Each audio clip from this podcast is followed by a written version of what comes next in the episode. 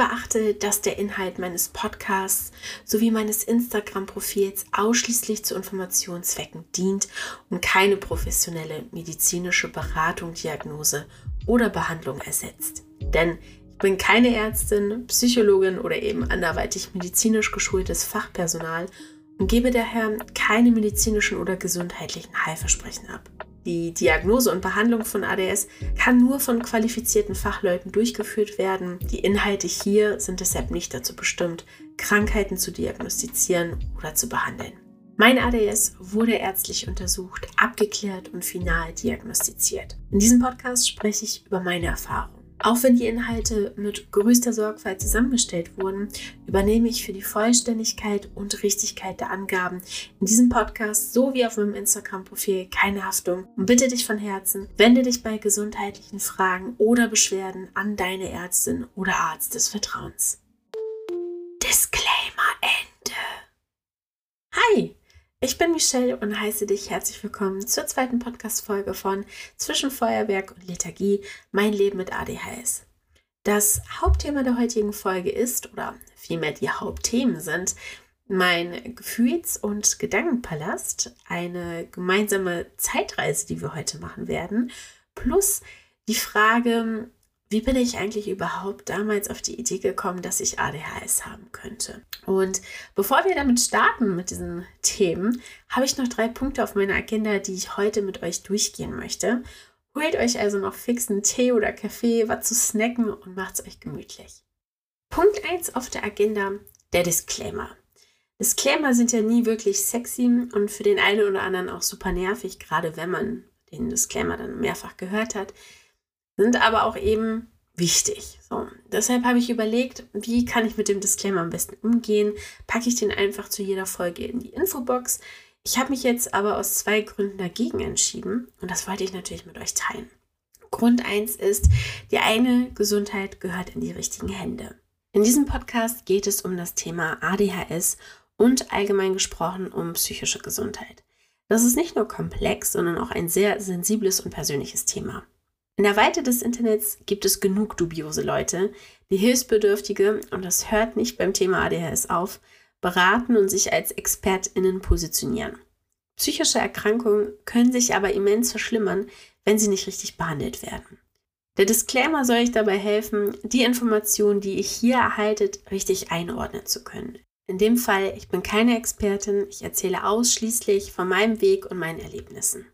Grund 2. Ich möchte verhindern, dass diese wichtigen Infos untergehen. Ich selbst lese mir nicht von jedem Podcast, den ich höre, die Podcast-Beschreibung, geschweige denn die Infobox zu jeder Folge durch. Zudem kann ich mir vorstellen, dass neue NeuhörerInnen nicht immer direkt bei Folge 1, in der es den Disclaimer gibt, starten werden. Und für alle StammhörerInnen gilt natürlich, wenn ihr den Disclaimer kennt, wisst ihr, was euch hier erwartet und sollte dieser euch stören, könnt ihr ihn einfach skippen. Kommen wir zu Punkt 2 auf der Agenda, das neue Ritual. Mein Plan für den Podcast ist unter anderem ehrlich über meine Herausforderung mit ADHS im Alltag zu sprechen. Neben all dem, was nicht gut klappt, gibt es aber auch einiges, was klappt. Und das kann Woche für Woche wieder was ganz anderes sein. Ich möchte daher Positives und Negatives anschneiden. Schauen, was bewegt mich gerade, was geht mir durch den Kopf. Deshalb habe ich mir Gedanken gemacht und mir überlegt, dass ich hier im Podcast mit einem regelmäßigen Ritual starten möchte. Und zwar mit dem Wochenrückblick, was ist diese Woche passiert.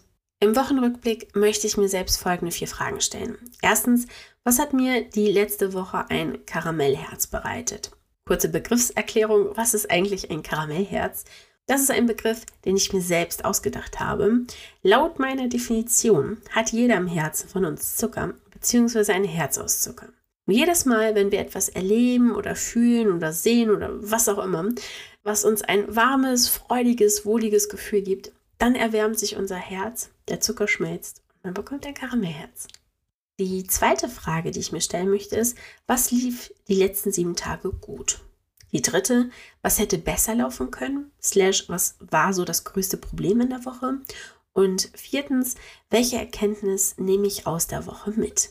Mein erster Gedanke war, dass ich quasi das Ritual vor jedem Hauptthema einer Folge integriere und mich erst dem Ritual und dann dem Hauptthema der Folge zuwende. Mein Entschluss ist jetzt aber, dass ich Wochenrückblick und Themenfolge voneinander trennen werde. Und wie veröffentliche oder wann veröffentliche ich dann quasi Wochenrückblick und Themenfolge. Das ist die perfekte Überleitung für den Punkt 3 auf meiner Agenda und somit den letzten Punkt, feste Release Days. Ich habe mich vor kurzem mit einer sehr guten Freundin unterhalten, die leidenschaftlicher Podcast-Junkie ist und ganz genau weiß, an welchem Tag in der Woche ihre liebsten Podcasts ähm, eine neue Folge veröffentlichen. Und das finde ich richtig cool, denn so geht es mir mit Serien und Co. auch. Wenn ich weiß, dass zum Abend eine neue Folge auf mich wartet, dann freue ich mich einfach schon tagsüber richtig doll drauf. Und genau diese Vorfreude möchte ich euch natürlich auch bereiten. Allgemein würde ich es schön finden, wenn wir hier im Podcast eine Regelmäßigkeit haben, nicht nur, weil ihr dann wisst, wann ihr mit der nächsten Folge rechnen könnt, sondern auch, weil es mir ein wenig hilft, Druck zu haben, um den Podcast nicht schleifen zu lassen, bin ich ganz ehrlich. Ähm, aktuell gibt es da zwei Tage, die sich für mich besonders gut anfühlen. Und zwar wöchentlich den Wochenrückblick am Mittwoch und somit für euch ähm, Mittwochs Michelle auf die Ohren und dann quasi die Themenfolge wöchentlich am Sonntag. Und ich würde dann den Sonntag einfach zum ADHS-Sonntag taufen. Ähm, irgendwie finde ich das, finde ich das, es fühlt sich stimmig an. Auf jeden Fall würde es dann unter den Umständen so ausschauen, dass am Mittwoch, den 18.01., die erste Wochenrückblickfolge rauskommt und dann am Sonntag, den 22., die nächste Themenfolge. Das war es erstmal mit den Formalitäten. Nun kommen wir aber zum Thema der heutigen Folge, und zwar mein Gefühls- und Gedankenpalast und wie ich damals überhaupt auf die Idee gekommen bin, dass ich ADHS haben könnte. Vorab muss ich dazu sagen, ich bin durch die komplette Schulzeit gekommen, ohne dass ADHS je Thema war. Was mir aus heutiger Sicht total klar ist, ist, dass ich damals ein sicheres und positives Umfeld, Strukturen und viel Stabilität hatte. Die ADHS-Symptome waren damals schon da, gerade so, wenn man sich die Grundschulzeugnisse durchliest, wird man doch an der einen oder anderen Stelle hellhörig. Aber vielleicht kommen wir da irgendwann mal in der Zukunft äh, zu. Hielten sich aber definitiv im Zaun. Im Studium struggelte ich deutlich mehr, wirklich deutlich. Strukturen und Stabilität waren zwar trotzdem noch da, doch bei weitem nicht mehr in dem Ausmaß wie zur Schulzeit. Und neben vielen Freiheiten, die ich sehr genoss, gab es eben aber sehr viel Verantwortung, eigenständig zu organisieren und zu planen. Und da zeigten sich definitiv verstärkt Probleme ab. So richtig schlimm wurde es erst nach dem Abschluss meines Studiums. Und um das zu verstehen, müssen wir einmal in den Mai 2020 springen, unser erster Stopp der Zeitreise. Zu dem Zeitpunkt war ich seit über einem halben Jahr raus aus der Uni, hatte im Oktober 2019 eine Knie-OP und weiterhin ziemlich starke Schmerzen. Zudem finanzielle Sorgen, war auftragslos, genauer gesagt arbeitssuchend und unfassbar frustriert und unzufrieden mit mir. Corona-Pandemie macht es da an vielen Stellen auch nicht einfacher und die Spitze des Eisbergs für mich persönlich war dann ein Todesfall, der mich nicht nur emotional sehr mitgenommen hat, sondern auch noch einen unfassbaren Rattenschwanz an organisatorischen Aufgaben und Herausforderungen mit sich gebracht hat. Und diese Zeit bestand hauptsächlich aus Baustellen, auf denen ein Problem lauter schrie als das andere. Ich fühle mich in der Zeit ziemlich rastlos, gestresst und von meinen Problemen überwältigt. Wusste nicht wirklich, an welcher Stelle ich den Berg an Problemen abbauen sollte und wenn ich mich an eine Baustelle machte, tauchten an anderer Stelle wieder zwei neue auf. Ich schwirrte irgendwie von Baustelle zu Baustelle und dann drohte zwischendurch auch noch der Problemberg an sich umzukippen. Es war das reinste Chaos und Stress pur. Gerade weil es nicht nur eine Themenproblemsäule war, die Probleme machte, sondern auf gesundheitlicher Ebene, finanzieller Ebene, persönlicher Ebene, beruflicher Ebene. Ähm, hatte ich finanziell schon? Ich glaube ja. Also es waren einfach sehr, sehr viele Punkte, sehr viele Bereiche in meinem Leben, die ja, die sich gemeldet haben, die Aufmerksamkeit brauchten zu dem Zeitpunkt. Irgendwann kam ich aber an den Punkt, an dem ich keine Kraft mehr hatte, mich all den Themen gleichzeitig zuzuwenden. Und ich wusste, dass ich peu à peu den Berg abarbeiten und mich bewusst häppchenweise den einzelnen Themen zuwenden musste. Aus diesem Grund habe ich mir ein Gedankenkonstrukt erbaut, welches ich bis heute nutze. Das Gedankenkonstrukt wurde von mir mit der Intention geschaffen, dass ich in einer Zeit, in der ich überschaubare Ressourcen zur Verfügung habe, mich über Wasser halten kann und nicht untergehe. Und dieses Konstrukt, das hat auch einen Namen. Ich nenne es den Gefühls- und Gedankenpalast. Dieser Palast steht sinnbildlich für meine Gefühls- und Gedankenwelt, für alles, was in mir vorgeht, bewusst oder unbewusst. Ich habe mir dieses Bild eines Palastes in meinem Kopf errichtet, weil es mir hilft, meine Gefühls- und Gedankenwelt besser zu verstehen und mich zu ordnen. Ein Palast deshalb, weil ich viel Platz und viele Zimmer benötige. In jedem dieser Zimmer befindet sich etwas, wie zum Beispiel ein bestimmtes Thema, welches mit konkreten Erlebnissen, Erinnerungen und oder Emotionen verknüpft ist. Einige Themen nehmen viel Raum ein, andere nur ganz wenig. Nehmen wir das Thema Podcast als seichtes Beispiel. Mit dem Thema verbinde ich Begeisterung. Wenn ich in den mir zugänglichen Raum der Begeisterung hineingehe, sehe ich Dinge, die mich interessieren, die ich spannend finde und die mir Spaß machen. Mit dem Thema Podcast verbinde ich aber auch Angst und Unsicherheit. Beides Räume, die ich kenne. Ich weiß, was in ihnen schlummert, aber zugleich auch beides Räume, die ich nicht gern besuche und lieber verschlossen halte. Der Raum der Begeisterung ist daher unter anderem mit dem Raum der Angst und mit dem Raum der Unsicherheit verbunden. Verbindungen wie diese gibt es zu unterschiedlichen Themen, zu angenehmen als auch zu bedrückenden. Dabei sind die angenehmen Emotionen und Gedanken nicht das Problem, sondern die anderen. Denn damit mir nicht sämtliche meiner emotionalen Themen, die mich in irgendeiner Art und Weise belasten, um die Ohren fliegen, sortiere ich bestimmte Situationen, Gefühle, Gedanken oder Ideen in ihre Räume ein, schließe die Tür zu ihnen, gerade dann, wenn ich nicht die Kraft habe, mich mit ihnen zu beschäftigen. So gut ich auch versuche, die Themen wegzusortieren, einiges schleicht sich aber auch wie ein unangemeldeter Gast hinein und sucht sich einfach einen leerstehenden Raum aus. Weder weiß ich, dass es diesen neu besetzten Raum in meiner Gefühls- und Gedankenwelt gibt, noch womit er gefüllt und mit welchem Schlüssel er verschlossen ist. Wie ich diese Schlüssel finde und somit die Türen öffnen kann, dazu später mehr. Mein Gefühls- und Gedankenpalast lässt sich mit einer Art Spielkarte aus einem Computerspiel vergleichen. Ich muss sämtliche Gänge des Palastes erst erkunden, um neue Türen und Räume zu finden und weiß vorher noch gar nicht, was mich alles erwartet. Und wie erkunde ich meine Gefühls- und Gedankenwelt? indem ich mich meinem Innersten zuwende und mich aktiv mit mir selbst auseinandersetze. Es ist zwar mein Gefühls- und Gedankenpalast, doch einen genauen Immobilienüberblick habe ich nicht. Ein Bauplan gibt es ebenso wenig. Hinzu kommt, dass mein innerer Palast nicht übersichtlich aufgebaut wurde, sondern einem komplexen Aufbau gleicht, ähnlich wie die Hogwarts-Schule zum Beispiel.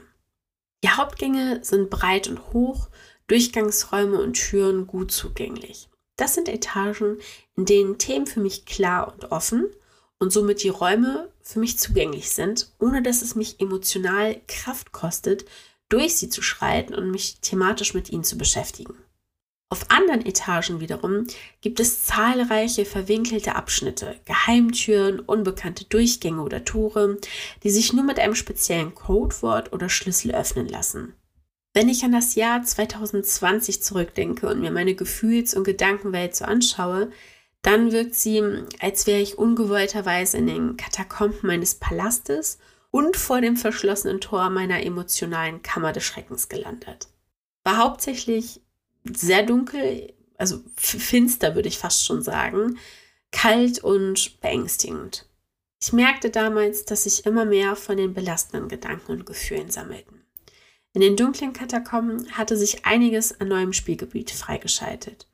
Überall waren dunkle Gänge, Türe und Tore aufgetaucht, hinter denen es irgendwie rumpelte und unbehagliche Geräusche durchdrangen. Und jedes Mal, wenn ich mich auch nur in der Nähe einer dieser Türen wagte, packte mich die Angst und mir war klar, okay, für diese Quests, für dieses Thema bin ich gerade nicht bereit.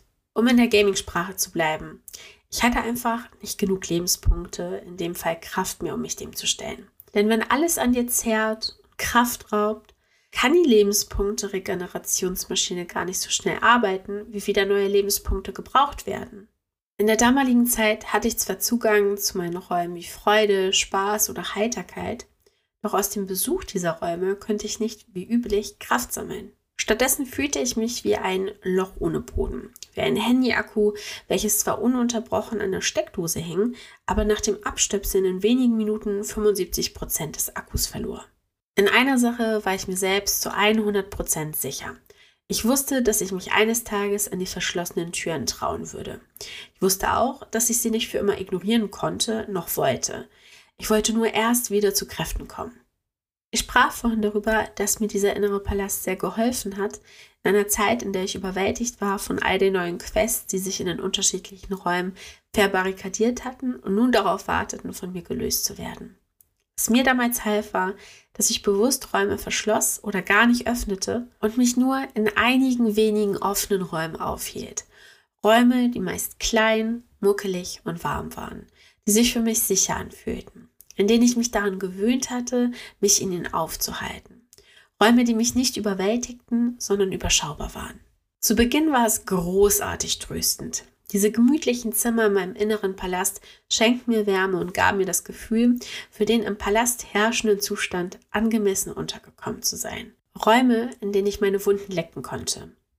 Am Anfang hatte ich durch diese wunderbar kuscheligen Räume das Gefühl, nicht gänzlich zu fallen.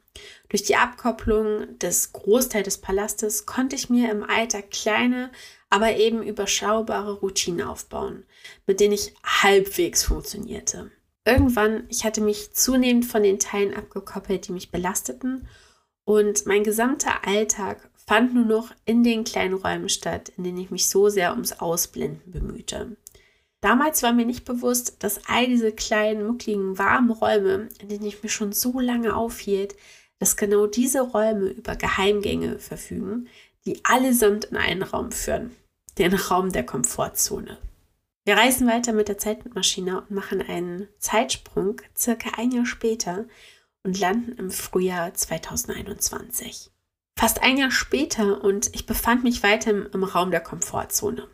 Einige Baustellen wurden beseitigt und konnten abgehakt werden. Andere Baustellen waren immer noch da, einige zwar weniger akut, aber immer noch da. Es fühlte sich nicht mehr so an, als würde jeder Bauleiter auf den diversen Baustellen nach mir schreien, aber zahlreiche Baustellen blieben einfach immer noch offen.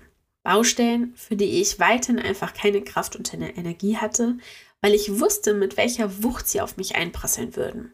Ich war wirklich hervorragend darin geworden, Dinge auszublenden und von mir wegzuschieben und sie eben in die Räume zu sperren. Seit über einem Jahr lautete meine Strategie bereits einfach nur durch den Tag kommen.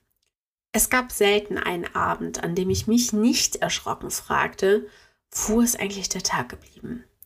Am Ende war es aber Erleichterung, die sich breit machte, weil ein erneuter Tag verstrichen war. Ein weiterer Tag, an dem man es aus einem unbekannten Grund mit sich selbst ausgehalten hat. Ein weiterer Tag, an dem man, wenn man ehrlich zu sich selbst ist, auf der Flucht vor sich selbst war. Zu Beginn fühlte ich mich in dem kleinen Raum vor den überwältigenden Themen sicher.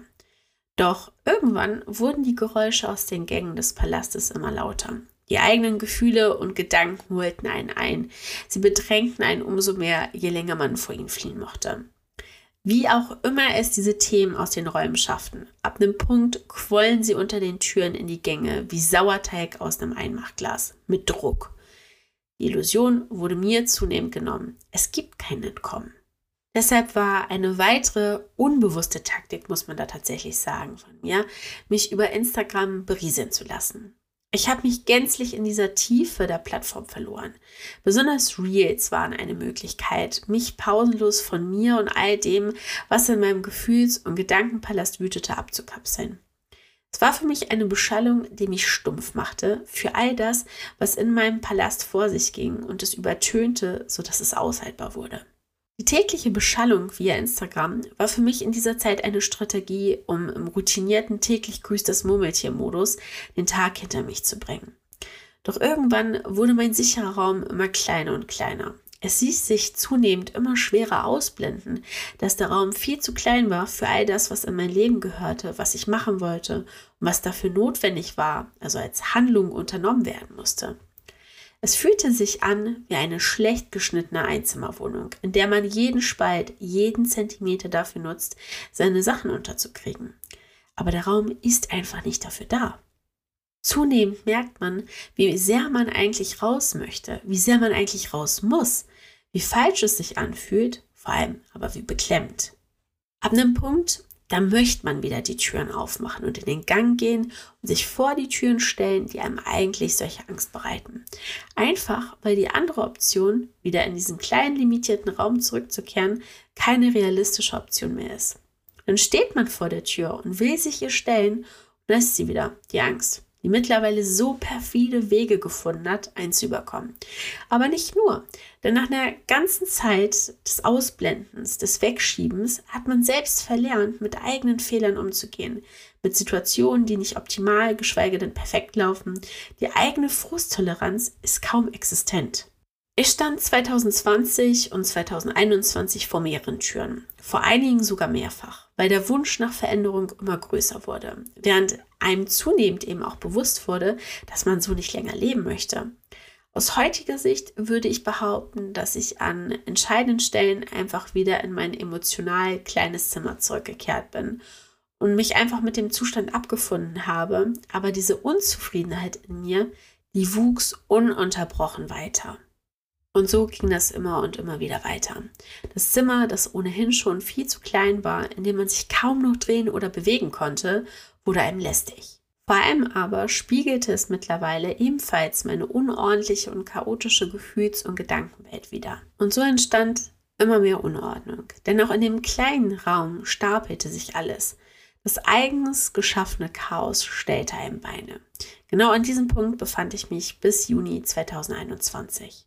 Ich erinnere mich noch, es war ein sonniger Morgen irgendwo zwischen Mitte und Ende Juni 2021, an dem mein Kopf und das Chaos in ihm unendlich laut war. Ich habe es nicht geschafft, aus dem Bett aufzustehen, weshalb ich einfach liegen geblieben bin, erneut in meinem Modus des Ausblendens, bei dem mir Instagram wie üblich half. Ich weiß noch, dass ich an dem Tag frei hatte und dass ich mit unfassbarer Stumpfheit feststellte, dass ich meinen Tag scheinbar lieber im Rabbit Hole des Instagram-Algorithmus verbringen wollte, als etwas zu tun, was mir wirklich Freude bereitet hätte oder wirklich sinnvoll gewesen wäre. Und auch wenn ich mir gegenüber schon sehr abgestumpft war, gab es dennoch einen Anteil von mir, der das unfassbar traurig machte. Hattet ihr schon mal das Gefühl, dass ihr eigentlich jetzt gerade in diesem Moment an einer ganz anderen Stelle in eurem Leben sein wolltet? Dass ihr euch selbst für diesen Zeitpunkt eures Lebens etwas anderes in der Vergangenheit ausgemalt hattet und die Gegenwart nun meilenweit davon entfernt war? Genau so einen Gedanken hatte ich an diesem einen Tag. Ich hatte studiert, weil ich Bock drauf gehabt hatte, weil ich eine coole Karriere starten und daran anknüpfen wollte, was ich mir eben im Studium aufgebaut hatte. Ziele zu erreichen, von denen ich träumte. Dass ich nun den Elan und die Energie einer schrumpelig wabbeligen Karotte hatte, war definitiv nicht das gedankliche Endbild meines Vergangenheits-Ichs gewesen. Ich war unfassbar enttäuscht von mir selber und habe mich, ehrlich gesagt, einfach nur geschämt. Aber wisst ihr was? Ich bin der festen Überzeugung, dass man manchmal genau dort sein muss, also an Ort und Zeit, wo man sich befindet, dass es bestimmte Phasen gibt, die elementar wichtig dafür sind, um sich persönlich weiterzuentwickeln oder etwas zu lernen. Die Reels auf Instagram waren am Ende des Tages für mich Fluch und Segen zugleich.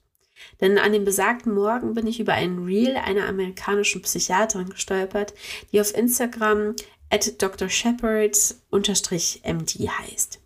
Übersetzt stand in ihrem Reel, hast du das Gefühl, du bist faul? Fühlst du dich schuldig, weil du in deinen Augen faul bist, obwohl du innerlich alles versuchst, um nicht faul zu sein? Dann gibt es etwas anderes, was dahinter steckt, was dich dieses Gefühl fühlen lässt. Dieses Reel ließ mich aufhorchen und für einen Moment stoppte der Reel-Rausch. Das traf voll auf mich zu. Unten in der Caption des Reels hatte die Psychiaterin unter anderem die Hashtags Hashtag Depression und Hashtag ADHD, also die englische Abkürzung von ADHS, verwendet. Bis zu dem Zeitpunkt hatte ich keine wirkliche Ahnung, was ADHS eigentlich zu bedeuten hatte. Das Einzige, was ich mit der Abkürzung in Verbindung brachte, war, dass oftmals Jungen unter ADHS leiden und Kommilitonen meiner Uni Ritalin, welches unter anderem bei ADHS eingesetzt wird, von ihren jüngeren Geschwistern klauten oder bei ihrem Dealer des Vertrauens kauften, um sich durch die Abgabephase des Semesters zu schlagen. Das war original das Einzige, was mir zu ADHS in den Sinn kam. Den gesamten Tag tat ich also nichts anderes als zu recherchieren. Das Stichwort ADHS hat es geschafft, meine volle Aufmerksamkeit zu bekommen.